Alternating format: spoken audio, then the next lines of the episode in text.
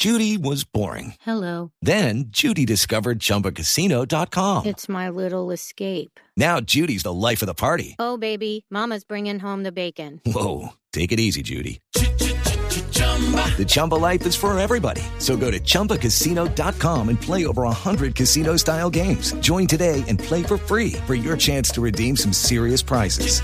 chumba ChumbaCasino.com. No purchase necessary. Void where prohibited by law. 18 plus terms and conditions apply. See website for details. Fin de 2019 y comienzo de 2020, Blue Radio presenta una serie de especiales musicales con lo mejor de la década, con Juanita Kremer, W Bernat, Tata Solarte. ¿Y yo puedo tener un espacio? Eh, no. Mentiras, claro, obviamente. Perfecto. Del 25 de diciembre al 5 de enero desde las 2 de la tarde, temporada de vacaciones en Blue Radio, con la música y los artistas de la década. Una manera diferente de recibir el 2020 por Blue Radio y bluradio.com. La nueva alternativa. Voces y sonidos de Colombia y el mundo en Blue Radio y bluradio.com, porque la verdad es de todos. Una de la tarde en punto, actualizamos noticias en Blue Radio, les contamos lo más importante de Colombia y el mundo a esta hora. Antes de ir al DANE para hablar del costo de vida, hablemos Eduardo Hernández sobre el tema internacional y particularmente lo que está ocurriendo en eh, Medio Oriente, porque sigue creciendo la tensión por cuenta del operativo en el que murió el general Soleimani, uno de los jefes de las fuerzas rebeldes proiraníes y considerado además como uno de los oficiales de más alto rango. Hace algunos minutos se escucharon explosiones cerca de la embajada de Estados Unidos en Bagdad, en Irak, mientras miles de personas asistieron a los funerales de este hombre. Se habla de misiles que cayeron eh, en una base de los Estados Unidos. ¿Qué es lo último, Eduardo? Pues mire la información que están entregando las agencias internacionales, dos proyectiles que impactaron en la zona verde de Bagdad. Este es el barrio que está en estos momentos bajo una altísima protección, donde se encuentra precisamente la Embajada de los Estados Unidos, que recordemos eh, fue blanco de un asalto el pasado martes por miles de manifestantes a favor de Irán. Estados Unidos desplegó esta semana refuerzos militares en el área para proteger precisamente esa alegación mientras ocurría ese asalto y después del ataque con un dron que recordemos mató a este general que usted está mencionando, a Qasim, Soleimani en Bagdad. Esta es otra noticia de último momento, Wilson, y es que la bandera roja que simboliza en la tradición chiita tanto la sangre derramada, dicen ellos injustamente, como el llamamiento para vengar a la persona asesinada, acaba de ser levantada sobre una mezquita, una de las mezquitas más tradicionales allí en territorio iraní y como usted lo decía, se cumplieron los funerales de este oficial en Irak. Hubo una masiva presencia de personas, entre ellos estuvo el primer ministro de Irak, pero también estuvo el canciller de Irán, que le prometió a la hija del general Soleimani que iba a vengar su muerte. Falta establecer si efectivamente estas explosiones que se sintieron hace tan solo minutos en eh, zona verde, en el barrio de alta protección donde está la embajada de los Estados Unidos, tienen o no que ver, tienen alguna relación o no con esa venganza que viene prometiendo el gobierno de Irán desde que fue abatido este general que tiene una enorme importancia en el rango para el gobierno de Irán. Este es un rebelde, es una especie de fuerza paramilitar que trabaja de la mano con el gobierno de Irán en la lucha supuestamente contra los extremistas islámicos. Muy bien, Eduardo, quedamos pendientes del desarrollo de esta información. Mucho nerviosismo en el mundo por lo que allí está ocurriendo. Volvemos ahora sí a Colombia. Atención, el DANE certificó hace algunos minutos que el costo de vida en el país se ubicó tal y como decían los pronósticos en el 3,8% para el año 2019. La cifra está dentro de la meta que se había propuesto el Banco de la República, pero además es clave para establecer el aumento de varios rubros en este año 2020 que ya comenzó Marcela Peña. Pues Wilson, buenas tardes. Esa cifra, ese 3,8%, es la base con la cual van a ajustar los arriendos y los peajes en el país durante este año. De acuerdo con las cifras del DANE, lo que más afectó el costo de vida de los colombianos el año pasado fue el precio de la comida. Los alimentos tuvieron varios meses de incremento por cuenta del mal clima, en especial la papa, la cebolla y las frutas frescas. La buena noticia es que en los últimos meses del año la producción se normalizó y estos precios comenzaron a ceder.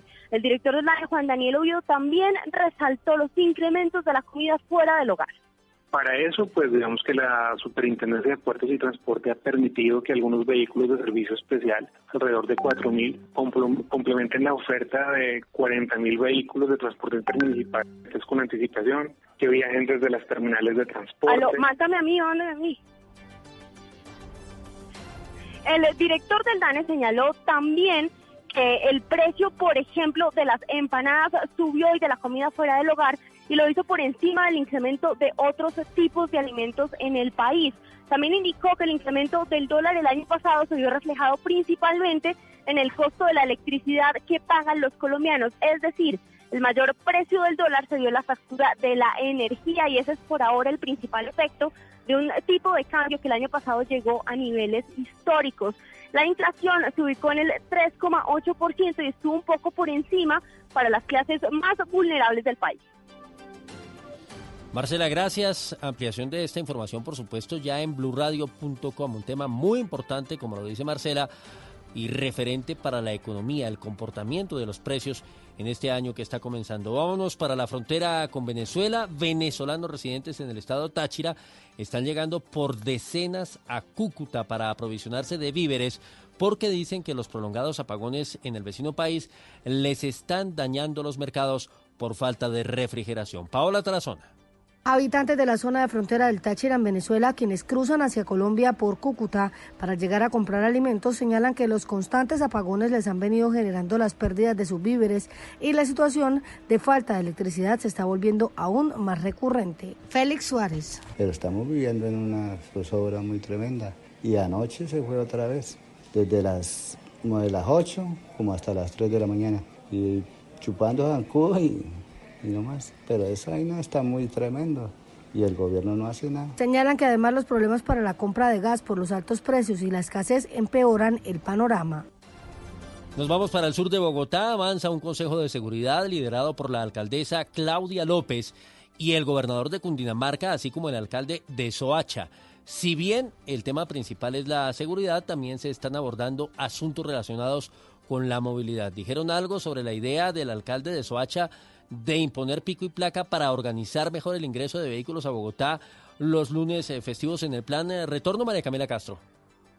La alcaldesa de Bogotá, Claudia López, nos aseguró que va a recibir la propuesta del pico y placa mientras se dirigía hacia la alcaldía del municipio de Soacha para realizar el Consejo de Seguridad. Escuchemos lo que le dijo a los micrófonos de Blue Radio. ¿Sí me puedo hablar del pico y placa? ¿Qué piensan hacer con el pico y placa? Vamos a analizar los temas ahora. Vamos a revisar. No he escuchado la propuesta por ahora, la voy a escuchar en detalle y vamos a analizar. Por su parte, el alcalde de Soacha, Juan Carlos Saldarriaga, dice que el caos se vive desde hace ocho años y por eso hizo esta propuesta. Esta la hizo como la respuesta a las personas que dicen que esa medida generaría más caos. La alcaldesa de la capital, Claudia López, dijo además que trabajará no solo en temas de seguridad como combatir el microtráfico, sino también la delincuencia, el robo y además en la movilidad. Se refirió también a los ciudadanos venezolanos asegurando que no quiere que se genere un brote de xenofobia, pero que no descarta que aquellos que delinquen sean deportados. A propósito de venezolanos, María Camila Gracias, un hombre de nacionalidad del vecino país, justamente fue asesinado en las últimas horas en el norte de Valledupar. Esto en medio del tiroteo. Eh, su compañera sentimental resultó herida. A esta hora, las autoridades se encuentran en el proceso para determinar plenamente la identidad de la víctima. ¿Qué otros detalles se conocen, Harvey Jiménez? Wilson, buenas tardes. Las autoridades del municipio de Valledupar investigan el homicidio de un hombre identificado como Albert Corso, registrado la mañana de este sábado en el barrio Arizona, al norte de Valledupar. Esta persona se encontraba al interior de una vivienda en construcción y hasta allí llegaron sus asesinos para atacarlo. El hecho resultó, en el hecho resultó herida su compañera sentimental Ángela Palmar Rincón, quien fue trasladada a la clínica Erasmo, donde recibe atención médica. Este es el primer homicidio que se registra en la ciudad en lo corrido de 2020. Se conoció que las autoridades se encuentran corroborando la identidad de la víctima porque al parecer tenía otros eh, documentos de identidad en el lugar de los hechos. En las horas de la tarde, la policía entregará declaraciones sobre lo acontecido en la capital del Cesar. Muy bien, señor, una de la tarde, nueve minutos. Las liberaciones de fin de año de personas que estaban en poder del ELN no fueron producto de la buena voluntad de la guerrilla, sino del pago de millonarias sumas por parte de las familias que para salvar la vida de sus seres queridos se dieron a la extorsión de los delincuentes. Así de claro se lo dijo a Blue Radio el director del Gaula de la Policía, el general Fernando Murillo, quien afirma que es el bloque occidental de ese grupo al margen de la ley el que más incurre en ese atroz delito. Estos delincuentes eh, no pueden demostrar ningún gesto de humanitario. Acá lo que sabemos que fue un secuestro extorsivo y que esa liberación es efecto de alguna exigencia, de algún pago que tuvieron que hacer estas familias desafortunadamente.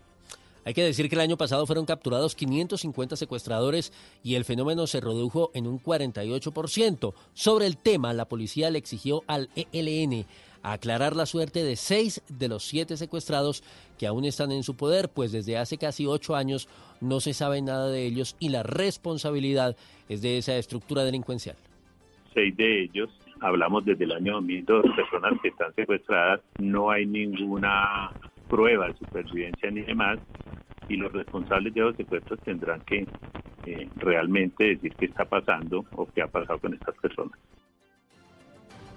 Nos trasladamos ahora al departamento de Antioquia para hablar de el eh, Chocó, cuya gobernación confía en que lleguen los recursos anunciados por el gobierno nacional prometidos para la construcción del Palacio Municipal y un centro de salud en Pogue, en Bojayá, que ha sido escenario durante la última semana de graves alteraciones al orden público por cuenta de la presencia del clan del Golfo y el confinamiento de cerca de 600 habitantes. Valentina Herrera, buenas tardes. Wilson, buenas tardes. El gobernador del Chocó, Ariel Palacio, señaló, como usted lo contaba, que están atentos al compromiso del gobierno nacional para la entrega de los recursos destinados para la construcción de un palacio de gobierno y un centro de salud en la comunidad de Pogué, en Bojayá, que, es un, que una vez más está en situación de confinamiento por la presencia de diferentes grupos armados. El gobernador dijo que también esperan recursos para confinanciar otros proyectos que va a presentar la alcaldía para mejorar las condiciones de vida de estas comunidades. Compromiso que trae el ministro del Interior, eh, la construcción del Palacio Municipal, la el DNP eh, para colocar los materiales eh, y realizar la construcción del centro de salud en Pogue. La gobernación del departamento se comprometió en cofinanciar los proyectos que en estos días Entre va a tanto, reportaron que no se presentan por el momento casos de desplazamiento y que este miércoles 8 de enero serán darán a conocer más medidas en medio del Comité de Justicia Transicional. En Santander, los hospitales públicos evalúan ir a paro. ¿Por qué, Diego Suárez? Wilson, directivos de los hospitales en el departamento denunciaron que el Ministerio de Salud los puso en serios aprietos financieros con el traslado de los usuarios de la liquidada EPS Salud Vida. En este proceso, de los 160 mil afiliados que tenía la entidad en Santander, solamente el 30%, unos 48 mil, fueron asignados a la red pública. El gerente del Instituto de Salud de Bucaramanga, Juan Eduardo Durán Durán el gobierno nacional nos ha traicionado en los acuerdos que veníamos dando en la negociación a través de la Asociación Colombiana de Hospitales y a través de la Asociación de Hospitales de Santander, que iba a modificar el decreto de traslados. Se están burlando de los usuarios y se están burlando de los hospitales públicos. Nosotros estamos en este momento en conversaciones con la Mesa Nacional de Paro porque estos atropellos no pueden seguir sucediendo en contra de los usuarios ni en contra de los hospitales públicos del país.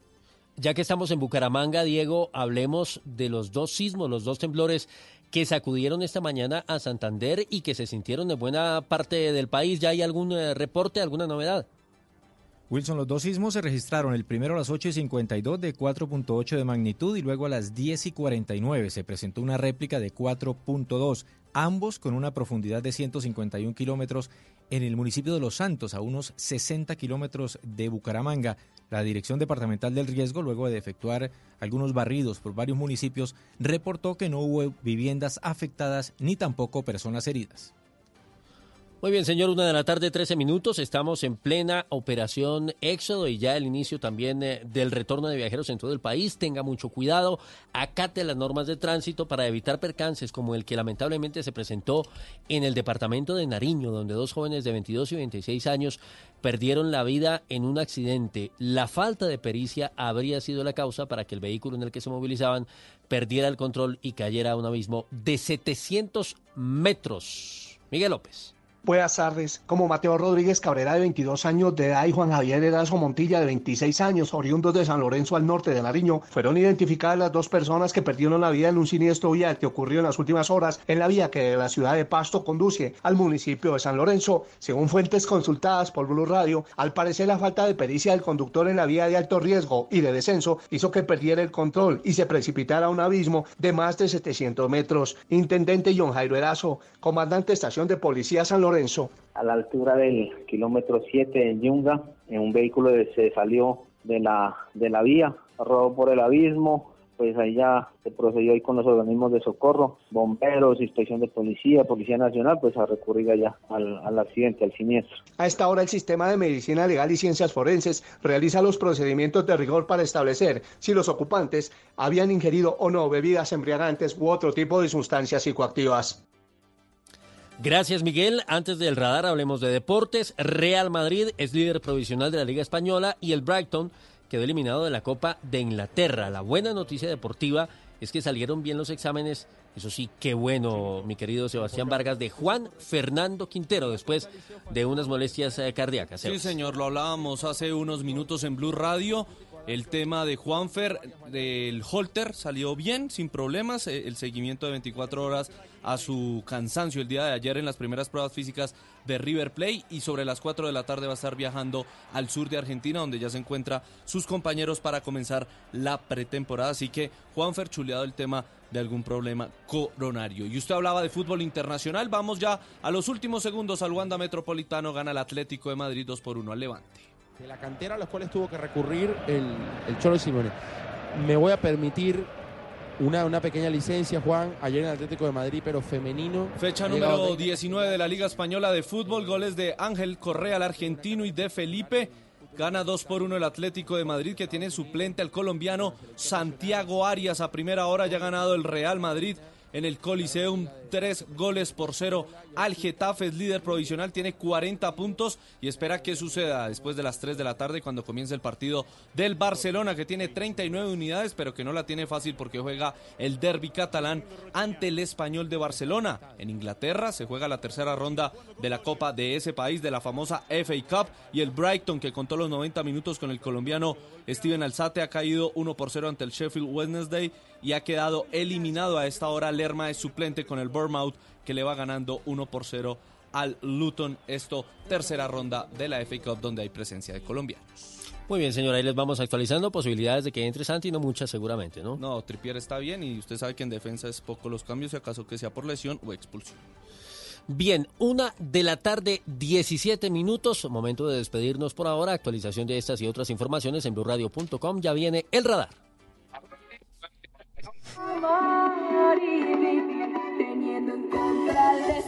Todos están cantando la canción de Irene. Ahora es tiempo de vivirla.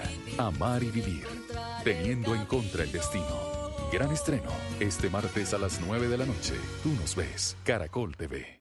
Todos tenemos un reto. Algo que nos impulsa. Eso que nos hace levantar de la cama todos los días. Un sueño que nos lleva al límite. Y nada más importa. No importa el dolor. Ni la frustración. No importa el tiempo. Un reto que es a la vez nuestro combustible y nuestra obsesión. Porque nada se consigue de la noche a la mañana. Este es mi reto. ¿Cuál es el tuyo? Pasta Sonia. Sabor y energía que te hacen mejor. Trabajamos pensando en usted. Sabemos que los sueños necesitan de una oportunidad. La Graham abre sus puertas a su nueva facultad de Derecho. Para cambiar la vida de los estudiantes, como nos la cambió a nosotros. Nuestros estudiantes aprenderán a llevar la vida al derecho. La Nocturna Gran estreno, este martes 10 de la noche. Tú nos ves. Caracol TV.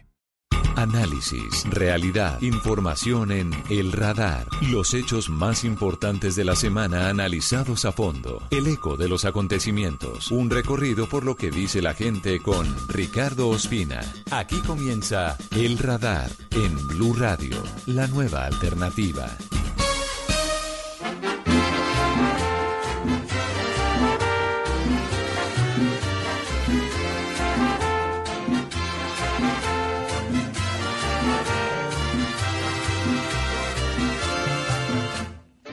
Con música de Lavillos Caracas Boys, con esta canción sin duda de temporada Año Nuevo, Vida Nueva. Los saludamos hoy en el radar en Blue Radio y en BlueRadio.com en nuestro primer programa del año 2020.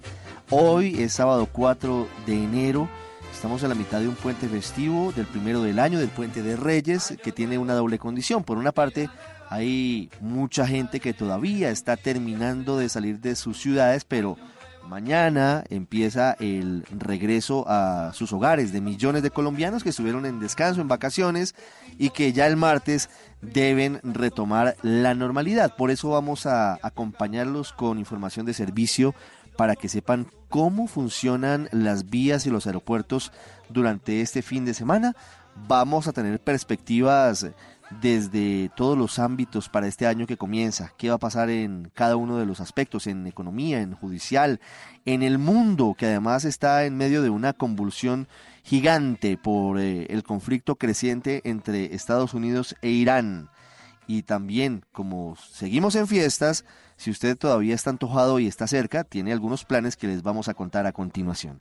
Gracias, como siempre, y bienvenidos al radar en este 4 de enero del 2020 en Blue Radio y en BlueRadio.com. Y estamos en la mitad del primer puente festivo del año, el Puente de Reyes, que tiene una doble situación, porque por un lado, quienes no habían podido viajar en Navidad ni en Año Nuevo están en las carreteras del país saliendo, ya muchos llegaron a sus sitios de destino para este fin de semana, pero muchos otros ya están preparando su regreso, porque el próximo martes de alguna manera se normaliza la situación en estudio, en trabajo, y todo paulatinamente vuelve a la normalidad.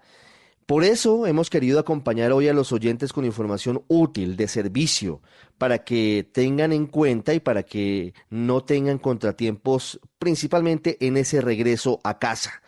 Por eso he querido llamar al coronel Oscar Antonio Moreno, él es el director de tránsito y transporte de la policía encargado, él es el subdirector, pero está a cargo, está al mando de esta operación retorno, de regreso a las casas.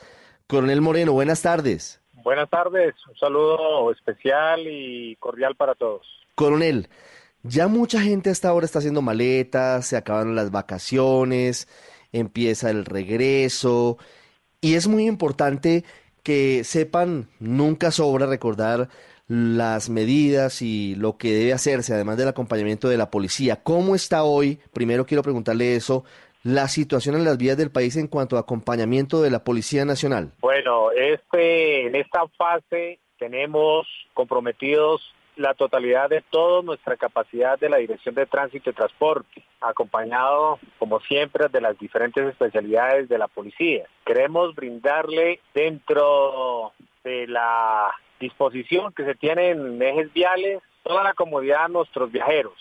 Pues cerca de 6 millones de vehículos van a iniciar su desplazamiento a las diferentes regiones y especialmente a la ciudad de Bogotá. Por consiguiente, mm, vamos a pedirle a todos nuestros ciudadanos en un primer momento eh, la prudencia, la paciencia, porque tenemos que unirnos a todo el trabajo que está haciendo la policía con las demás autoridades de tránsito para llegar de manera oportuna al destino final que es la capital y a las diferentes regiones del país. Todo el despliegue de la policía de tránsito, cerca de 6 millones de viajeros, imagínense ustedes la cantidad de gente que comienza ya su regreso a sus hogares, coronel. ¿Cómo está previsto sobre todo ese regreso a Bogotá? Usted dice, la mayoría de los viajeros están llegando o están devolviéndose hacia la capital del país. ¿Cuál es el plan de contingencia o el plan especial que tienen ustedes previsto para este fin de semana? Bueno, estamos haciendo seguimiento especial desde el suroccidente del país, desde Nariño, desde Cali, el eje cafetero, con toda una comunicación muy fluida entre las unidades de policía para ir monitoreando de manera eh, adecuada, oportuna cada oleada de vehículos que vienen. Y de esta manera vamos también previendo los contraflujos si es necesario. Y de esta manera eh, ya en la ciudad de Bogotá está esperándolo un dispositivo especialmente en Suacha que es donde tenemos la mayor dificultad. Pero por consecuente las demás entradas la de la calle 13, calle 80 la ruta Villavicencio y obviamente la autopista norte cada uno estará acompañado de un dispositivo especial acompañamiento. Lo vuelvo insisto en la en la solicitud respetuosa que le hacemos a todos nuestros ciudadanos, la paciencia, la de planear oportunamente el viaje, para que tenga de antemano la información, las horas con mayor dificultad y de esta manera seguramente vamos a tener un regreso a casa muy tranquilo. Entiendo que de, de, acuerdo a lo que pase en el plan de regreso a casa, en la operación retorno, pues eh, la policía va a tomar medidas y va seguramente a ampliar el número de carriles de regreso hacia la ciudad de Bogotá. Pero ¿qué está dentro de las opciones? Digamos, a esta hora los oyentes quisieran saber qué tiene contemplado la policía en caso de que sea muy grande la cantidad de, de carros. Hay contraflujos, hay carriles adicionales. ¿Cómo está planificada esa parte? Sí, claro que sí. Por eso ahora les mencionaba que en la medida que vengan esos oleajes de vehículos, vamos previendo los contraflujos, vamos a trayendo los reversibles si es necesario. En fin, eh, ya está coordinado con las autoridades de tránsito de, de, la capital y por consecuente las del departamento de Cundinamarca, Tolima, Huila principalmente. Yo le hablo un poco de Soacha porque ese es de pronto el corredor, la vía, la carretera más congestionada. Allí está contemplado, entre otras cosas, en caso de que se necesite habilitar como se hace algunas veces un tercer carril eh, subiendo desde Melgar o no sé si desde más abajo y eventualmente también eh, ya después de haber entrado por Soacha eh, habilitar temporalmente el carril de Transmilenio? Es correcto, ese es entre las actividades que tenemos previstas de acuerdo a la oleaje de vehículos que se vayan presentando. especialmente en la entrada de Bogotá en Soacha, la, el carril de Transmilenio, el exclusivo, ya debidamente coordinado para que eh, haya una mayor agilidad, un mayor ingreso y por consecuente no vaya a causar el trauma grandísimo que a veces se presenta. Mire, ¿y cuál es el plan de contingencia en, en la vía, mm, si lo miramos de regreso, entre Calarcá y Cajamarca? Quiero decir, cruzando el alto de la línea, para que no se repita lo que pasó hace algunos días antes de Año Nuevo, cuando primero el volcamiento de un camión y luego la caída de un pedazo de la vía cerca de Cajamarca, pues causaron unos trancones impresionantes. ¿Cuál es la situación y cuál es la contingencia que tienen prevista desde la Policía de Tránsito para la vía desde el alto de la línea? Bueno, en este aspecto recuerde que las situaciones naturales a veces no son predecibles y ahí es donde toda la institucionalidad siempre se une para atender las inquietudes de la gente y obviamente sacar de la vía el obstáculo que se presenta. En cuanto a, lo, a la atención de los siniestros y llegar a presentar sobre las vías, especialmente para ese puente, ya hay un componente especial con las concesiones y obviamente con el personal de la Dirección de Tránsito para atender de manera ágil o más rápido.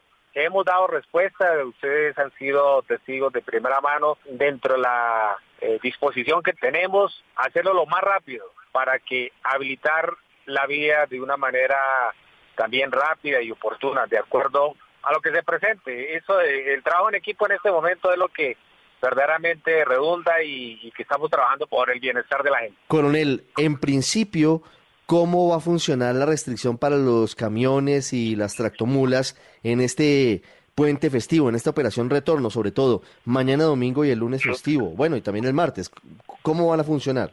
Bueno, hoy sábado comenzó desde las 7 de la mañana hasta las 5 de la tarde. Hay restricción de carga, transporte de carga. El domingo está desde las 2, de la tarde hasta las 10 pm a las entradas de Bogotá. Y el lunes estamos desde las 10 de la mañana hasta la 1 de la mañana, que es pues, obviamente el, día con mayor atención y mayor número de vehículos con los cuales se van a movilizar y de los cuales estamos esperando. Coronel, quiero que al final de esta charla le dé por favor a los conductores las recomendaciones que siempre son importantes. Tantas cosas, no mirar el celular conduciendo, no manejar en guayabados, conservar la distancia, el número que deben tener en cuenta para llamar por celular si hay alguna contingencia, eso nunca sobra, eh, coronel.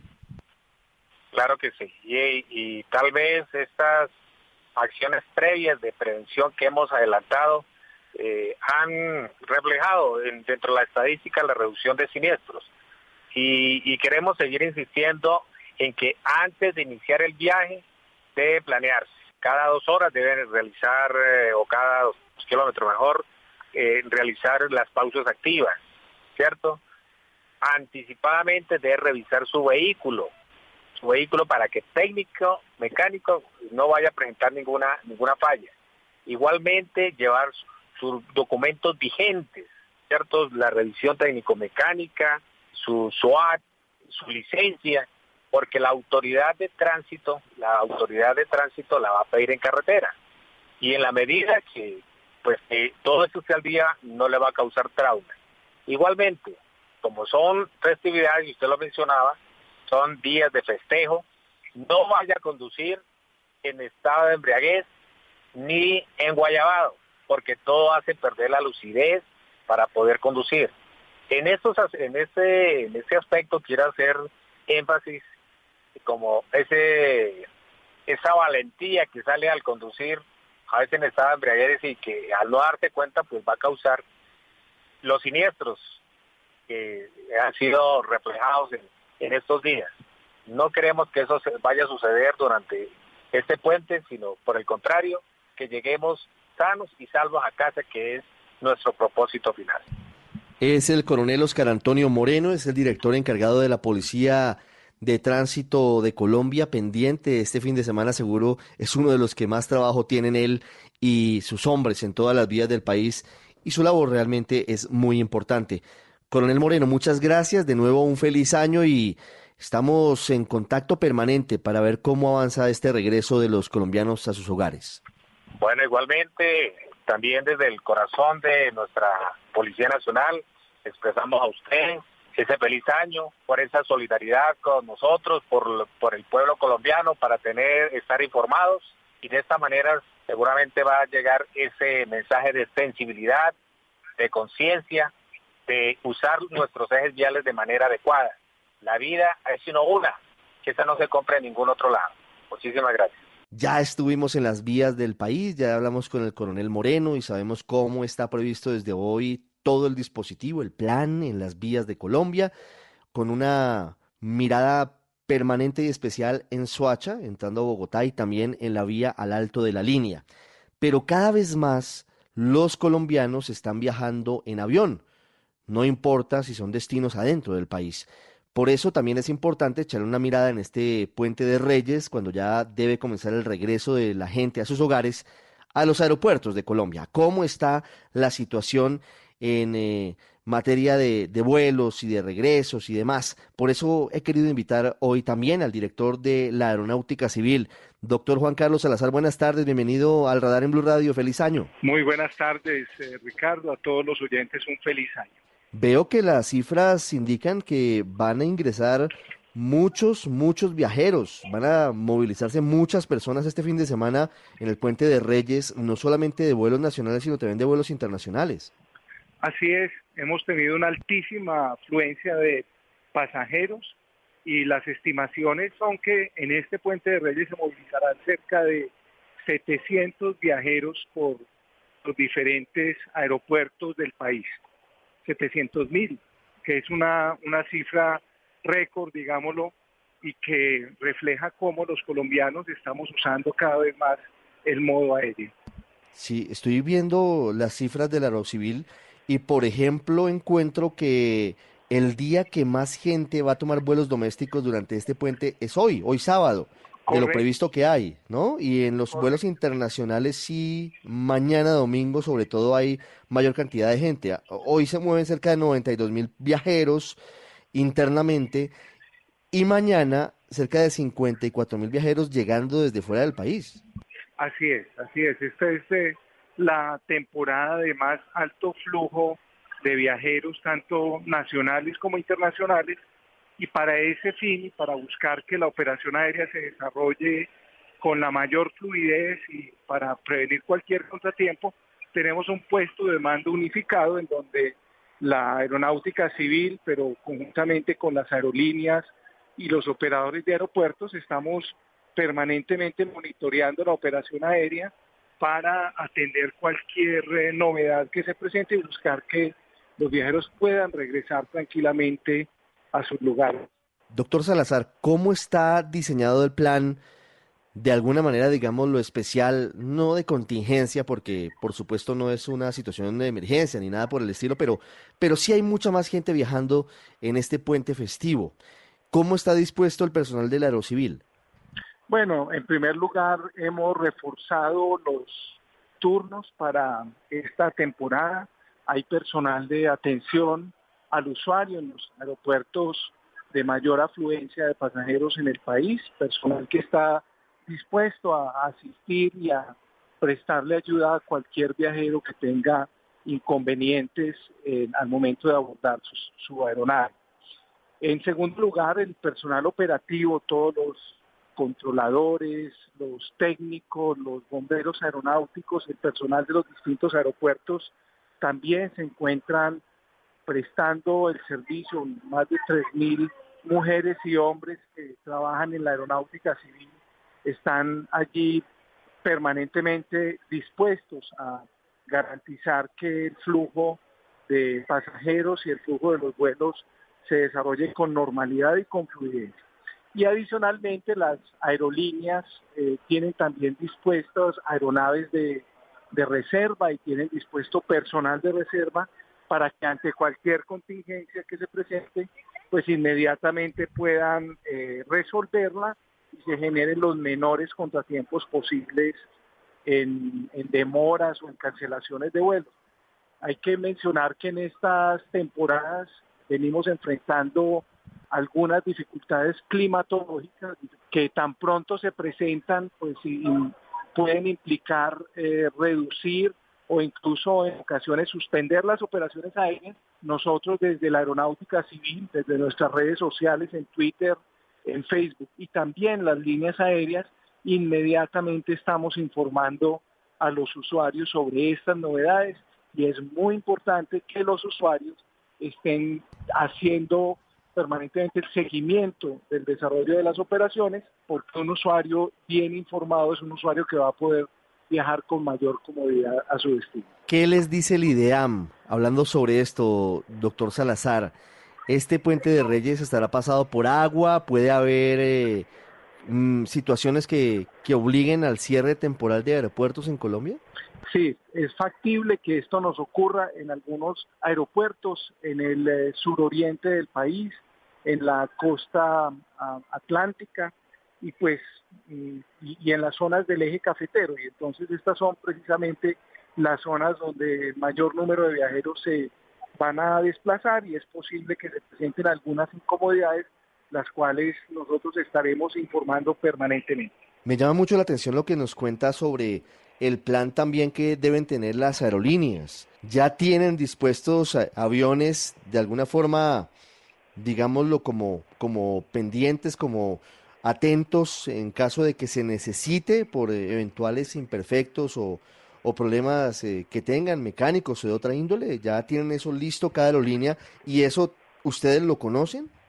Sí, eso forma parte precisamente de la preparación para en esta temporada de Reyes poderle ofrecer un mejor servicio a los usuarios del transporte aéreo. Claro que también los usuarios tienen mucho que aportar para lograr que su viaje se desarrolle sin ningún contratiempo a los usuarios se les recomienda llegar con suficiente anticipación a los aeropuertos. Es una temporada en donde hay un mayor flujo de viajeros, entonces las filas son, si se quieren, más largas para el check-in o, incluso para pasar los filtros de seguridad o de migración.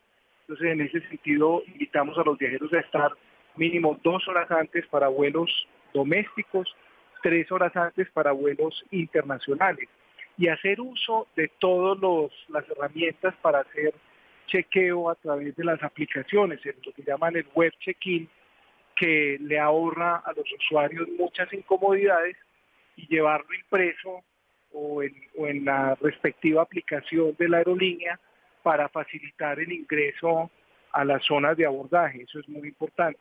Y también en el caso de viajes con menores de edad, es muy importante que se tenga presente que los menores también deben portar su identificación, así como los adultos tienen que viajar con su cédula de ciudadanía. Para los menores se requiere tarjeta de identidad o si son menores de 7 años, tener el registro civil de nacimiento.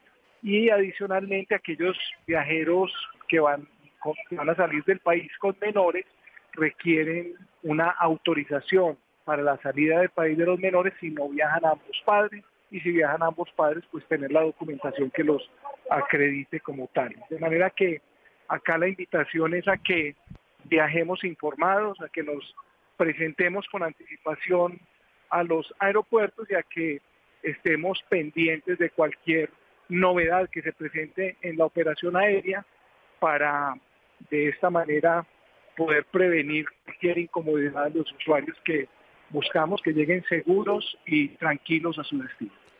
Sí, sabe que es muy importante estar pendiente del correo electrónico, si usted lo tiene sincronizado con el teléfono móvil o de las aplicaciones de las apps de las aerolíneas, porque ahí hay información en tiempo real y le evita a usted un mal rato, le evita a usted, si hay un vuelo retrasado por una u otra razón, pues le evita estar cinco o seis horas eventualmente sentado o con la incertidumbre. Eso eh, también es fundamental, hay una parte de responsabilidad de los viajeros para estar informados.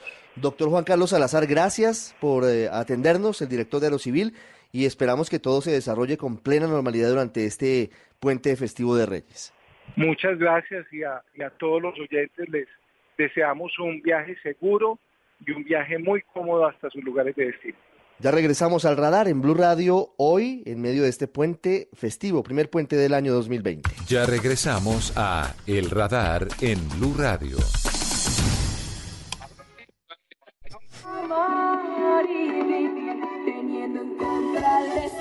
Todos están cantando la canción de Irene. Ahora es tiempo de vivirla, amar y vivir, teniendo en contra el destino.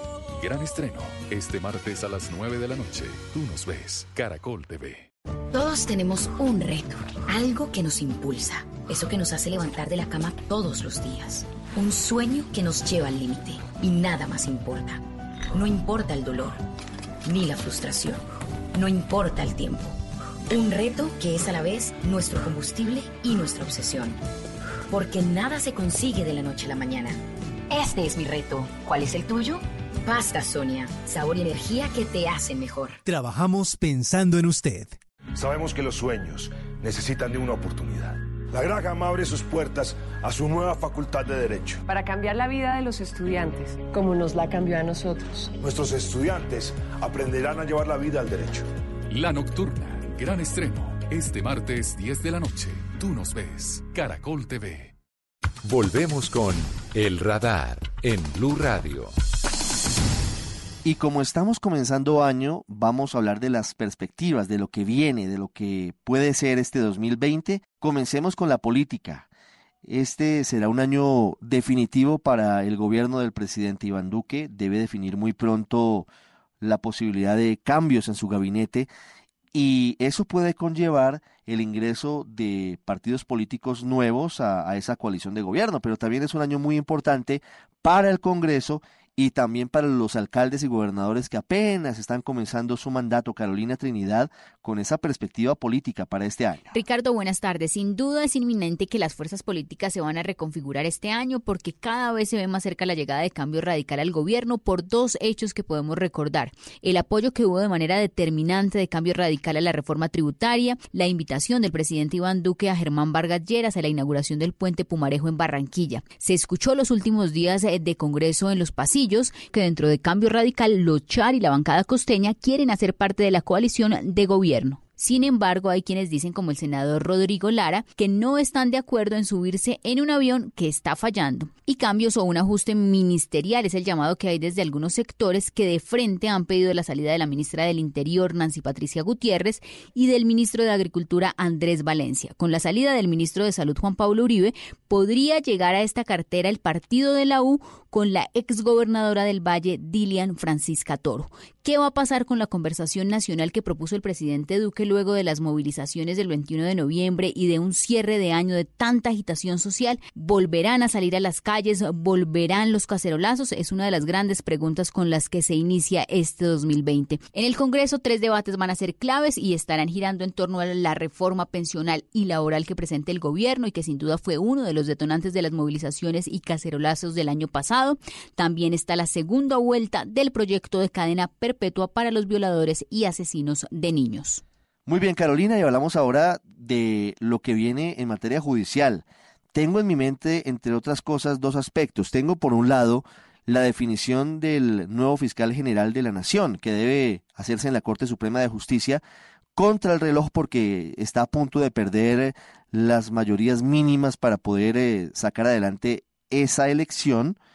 Y por otro lado, también en la Corte Suprema está por definirse el futuro jurídico del expresidente y senador Álvaro Uribe por el cartel de falsos testigos. Silvia Charri. Hola Ricardo, buenas tardes. Mire, empiezo, no lo cuento porque este no es un proceso, pero es un procedimiento y es lo más urgente. Se trata de la elección eh, del nuevo fiscal general de la Nación, que llegará en reemplazo de la administración de Néstor Humberto Martínez, quien renunció a mitad de año con el argumento de la libertad de Jesús Santrich. Ese fiscal tendrá grandes desafíos de los que hablaremos ahora sí en los procesos más importantes que deberán definirse en este 2020. Empiezo, número uno, caso Uribe. Este año la Corte Suprema de Justicia deberá tomar la decisión de si el proceso en contra del expresidente y hoy senador Álvaro Uribe Vélez por supuesta manipulación de testigos se archiva o si encuentran evidencias para iniciar un juicio en su contra. Recordemos que el exmandatario rindió indagatoria el 9 de octubre. En este punto es muy importante porque también la Corte Suprema de Justicia deberá definir eh, si lo deja continuar en libertad o si por el contrario le da una medida de aseguramiento preventiva. En este mismo caso, pero ya en la Fiscalía, al nuevo jefe del ente acusador le corresponderá específicamente la investigación que llevan en contra de Diego Cadena y su socio Juan José Salazar, los abogados del expresidente Uribe Vélez. Recordemos que los dos están llamados a imputación de cargos el próximo 18 de febrero con medida de aseguramiento en su contra también por el tema de sobornar supuestamente testigos en contra del exmandatario Uribe. Número dos, deberá concluir el juicio en contra del ganadero Santiago Uribe, hermano del expresidente Álvaro Uribe, en el proceso por su supuesta participación en la conformación de este grupo paramilitar denominado los Doce Apóstoles que delinquió en el norte de Antioquia. Número tres, deberá cerrarse el capítulo en contra de los empresarios que lavaron los sobornos de Odebrecht en Colombia, es decir, Eduardo Zambrano, Gustavo Torres, Gabriel Dumar y Federico Gaviria. Este es uno de los capítulos desconocidos hasta el momento porque toca la financiación de campañas políticas en el país, que sí está indagando la Fiscalía, pero que aún no ha hecho públicos los avances de esa investigación.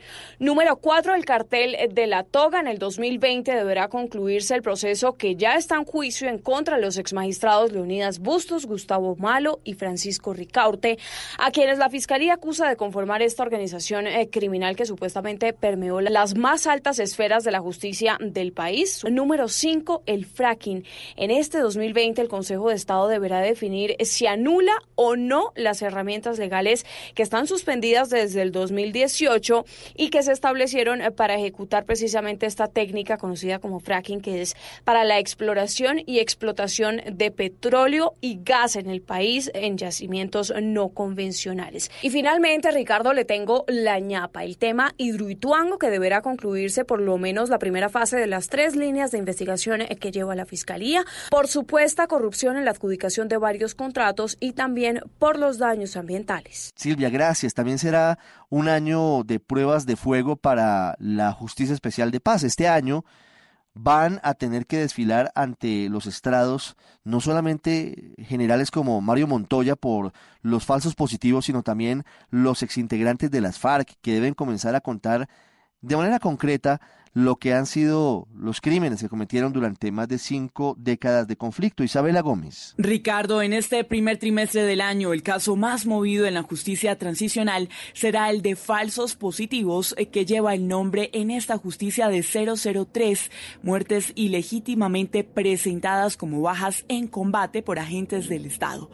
El próximo 12 de febrero a las 8 de la mañana, el general en retiro Mario Montoya deberá presentarse ante la sala de reconocimiento de la JEP para dar su versión por este caso tras las comparecencias de 11 militares que lo nombran y describen cómo bajo su mando en el ejército se impartían órdenes para cometer este tipo de crímenes. Luego de su comparecencia se espera que lleguen más diligencias como la del general en retiro Rito Alejo del Río y del también general en retiro Henry Torres Escalante a rendir versión por este mismo caso. Asimismo, se espera que continúen los trámites en las audiencias de testigos y procesados por falsos positivos para exhumar cuerpos y comenzar con el proceso de identificación y entrega a las familias.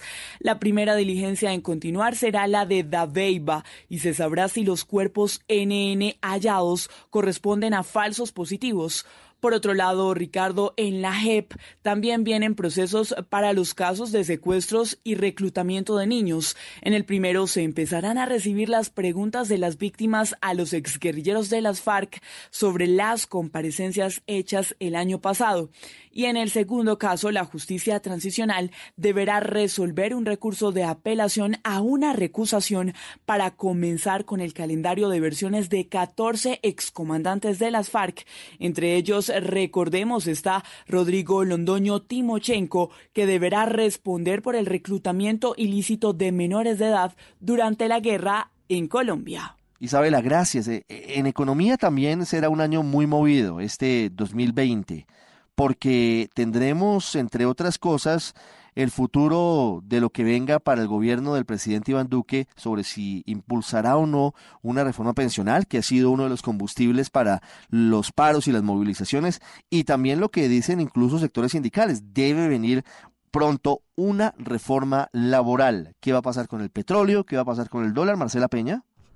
Mire, Ricardo, comencemos si quiere por el dólar. Las apuestas de los analistas están entre los 3.300 y los 3.400 pesos. Es decir, va a seguir costoso, no se ilusione con rebajas. Las apuestas del petróleo están un poquito más tranquilas, entre los 60 y los 65 dólares por barril, que no es un precio muy elevado, pero permite, por ejemplo, que Ecopetrol pueda dar utilidades al país. Otros temas de los que vamos a estar hablando son las reformas que planea hacer el gobierno. En varias oportunidades el gobierno ha dicho que quiere sacar adelante una reforma laboral y para ello va a tener que pasar primero por la mesa de concertación donde están sentados los sindicatos y los empresarios. Hay que recordar que ellos no lograron un acuerdo sobre el salario mínimo y va a ser todavía más complejo que se pongan de acuerdo en cómo flexibilizar o cambiar la manera de contratar a los trabajadores en el país. A ellos también tendría que llegar la reforma pensional si es que el gobierno quiere seguir adelante con este proyecto. Y mientras se define si estas reformas van o no van, hay otras cosas que ya están en marcha y que también van a ser noticia. Por ejemplo, el fracking. Muy temprano en enero ya comenzamos las discusiones sobre cómo se van a reglamentar los pilotos de investigación, pero no va a ser la única pelea del año. Después de esto siguen las pujas por las licencias ambientales, por los lugares específicos donde se van a desarrollar los pilotos y por supuesto por cómo van a reaccionar las comunidades cuando finalmente se implementen estos proyectos. Ricardo, algo a lo que no le podemos perder la pista es al CISBEN 4. A mediados de año salen las listas y de ahí se van a definir varias cosas importantes. ¿Quiénes reciben la devolución de IVA en el país? ¿Quiénes van a seguir recibiendo los subsidios a la energía y el gas y quienes permanecen, salen o ingresan al programa de Familias en Acción. Finalmente, muy importante lo que pase con el desempleo. Los economistas apuntan a que la mejora será muy leve y este va a seguir siendo uno de los principales dolores de cabeza de la economía. Este 2020, Marcela, también promete ser muy movido en informaciones internacionales. Estamos comenzando el año con una situación inédita de máxima tensión entre Estados Unidos e Irán por cuenta de la muerte de uno de los generales más importantes de la Guardia Revolucionaria iraní y que ha desatado toda una gran eh, controversia internacional y, y, una cantidad de movimientos que se están jugando en Oriente Medio. Pero no solamente estamos hablando de eso, este año será muy importante en otras latitudes. Enrique Rodríguez. ¿Qué tal Ricardo? Buenas tardes. Hasta hace algo más de 24 horas, estas previsiones sobre el año que comienza habrían hablado sobre las elecciones en los Estados Unidos del próximo mes de noviembre, del Brexit o sobre los Juegos Olímpicos del próximo verano. Pero todo esto pasa a un segundo plano tras la muerte del general Qasem Soleimani, no porque esos acontecimientos dejen de tener importancia, sino porque algunos de ellos podrían verse condicionados con este asesinato selectivo que tiene reminiscencias de una declaración de guerra. Donald Trump entra así en la recta final de su mandato que concluye en unas elecciones que tiene en su mano ganar, respaldado por una economía saneada y un partido demócrata desnortado. Sin embargo, es difícil saber cómo afectará el factor del conflicto en Oriente Medio a las elecciones del próximo mes de noviembre. Precisamente allí en Oriente Medio, Irak e Israel comienzan el año sin jefe de gobierno. En el Estado hebreo, el bloqueo político se produce por la falta de consensos. En todo caso, el incombustible Benjamín Netanyahu irá de nuevo a elecciones, con las acusaciones de corrupción en su contra más activas que nunca. Aquí en Europa, la primera fecha a tener en cuenta será la del último viernes del mes de enero, el día 31, en que debería producirse la salida efectiva del Reino Unido de la Unión Europea. La incógnita es saber cómo afectará a las Islas Británicas y al club comunitario. Aquí en la península ibérica, España debería tener gobierno el próximo martes, un ejecutivo apoyado por el independentismo catalán, un escenario inédito y altamente inestable para el futuro presidente Pedro Sánchez. En el continente americano, además de Venezuela y su perpetua crisis, Bolivia arranca el año con una situación de abierto conflicto político, con Evo Morales en el exilio argentino. Precisamente Argentina estará este año en el punto de mira con su nuevo gobierno, encabezado por Alberto Fernández y tutelado por Cristina Fernández. No habrá que perder de vista, además, a Chile, donde la contestación popular no parece haber terminado. Hablando de revueltas, tampoco parecen terminar las de Taiwán, que tanto preocupan a China, aunque si por algo será noticia al lejano oriente, será por los Juegos Olímpicos de verano que se celebran en Japón. En cualquier caso, pase lo que pase, debemos tener en cuenta que la actualidad es experta en esquivar todas estas previsiones que acabamos de hacer. Desde Madrid para el radar, Enrique Rodríguez, Blue Radio. Gracias, Enrique. Y en los deportes, bueno, comienzan las eliminatorias para el Mundial de Qatar en 2022. Regresa la América a la Copa Libertadores, pero además tenemos Juegos Olímpicos en Tokio. Octavio Sazo. Hola Ricardo, qué gusto saludarte. Como bien dices, un año lleno de eventos deportivos, pero empecemos hablando de la eliminatoria rumbo a la Copa del Mundo 2022. Esta eliminatoria comenzará el 16 de marzo, cuando Colombia estará recibiendo la visita de Venezuela en Barranquilla el 16. El 31, para cerrar esa doble fecha, estará jugando Colombia como visitante frente a Chile en Santiago. El camino colombiano rumbo a la Copa del Mundo terminará el día 16 de noviembre de 2021 frente a Venezuela como visitante. Esperemos que ya con la clasificación en el bolsillo. También se va a jugar el preolímpico rumbo a los Juegos de Tokio 2020. Eso será acá en Colombia, en Armenia, Bucaramanga y Pereira, del 18 al 9 de febrero. Ahí estará jugando la selección colombiana sub-23 buscando uno de los dos cupos para la máxima cita olímpica que se eh, efectuará en Tokio entre el 24 de julio y el 9 de agosto. Y cerramos con la participación, el regreso del América de Cali a la Copa Libertadores. Estará jugando el día 3 de marzo América frente a Gremio de Porto Alegre en Cali en el Pascual Guerrero y el día 10 de marzo frente a la Universidad Católica de Chile en Santiago. Serán los dos primeros partidos del regreso de la mecha a esta Copa Libertadores. Así que mucho deporte, mucho fútbol, Ricardo, en este arranque del año 2020.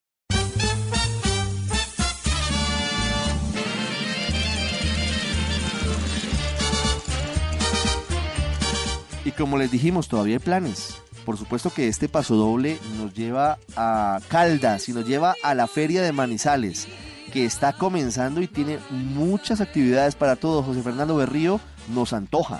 Ricardo, saludo cordial. A ritmo del Paso Doble, Feria de Manizales, la capital del departamento de Caldas, abre sus brazos. Es la ciudad de las puertas abiertas para vivir tal vez el evento ferial más grande de América, la feria número 64, que como es tradicional tendrá reinas, desfiles, tablados musicales, conciertos, arrierías, deportes extremos, exposiciones y también tendrá a la temporada taurina. Hay que decir que ya está todo listo por parte de las autoridades para brindar seguridad. Son cerca de 1.600 hombres y mujeres de la policía que custodiarán cada uno de los puntos donde se desarrollarán los eventos de la cultura y el arte.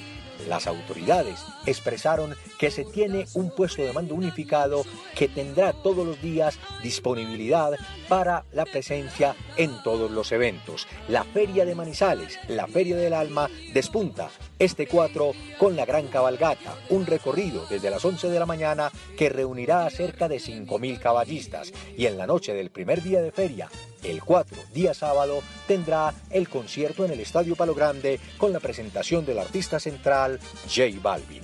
La Feria del Alma arranca del 4 hasta el 12 de enero de 2020. José Fernando Berrío Becerra, Blue Radio.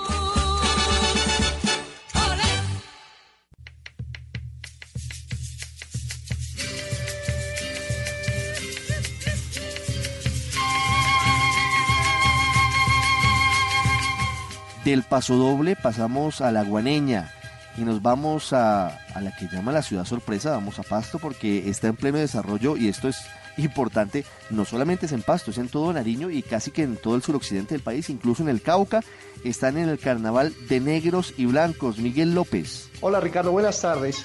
Los pastusos, al igual que los nariñenses, provenientes de los cuatro puntos cardinales de la geografía del departamento, sumado a ellos centenares de turistas del interior del país y de otras partes del mundo, empezaron a disfrutar del carnaval de negros y blancos en su versión 2020, el carnavalito donde los niños fueron los protagonistas, asimismo el desfile de los colectivos coreográficos ya hicieron su recorrido por la senda del carnaval, donde por más de 7 kilómetros encantaron con su participación. A esta hora, sobre la vereda carnavalera. Hace su aparición la familia Castañeda, desfile que evoca pasajes de la historia de la ciudad de San Juan de Pasto en los siglos XIX y XX. Sobre este tema, sus calles, sus historiadores, la gente tiene mucho que contar.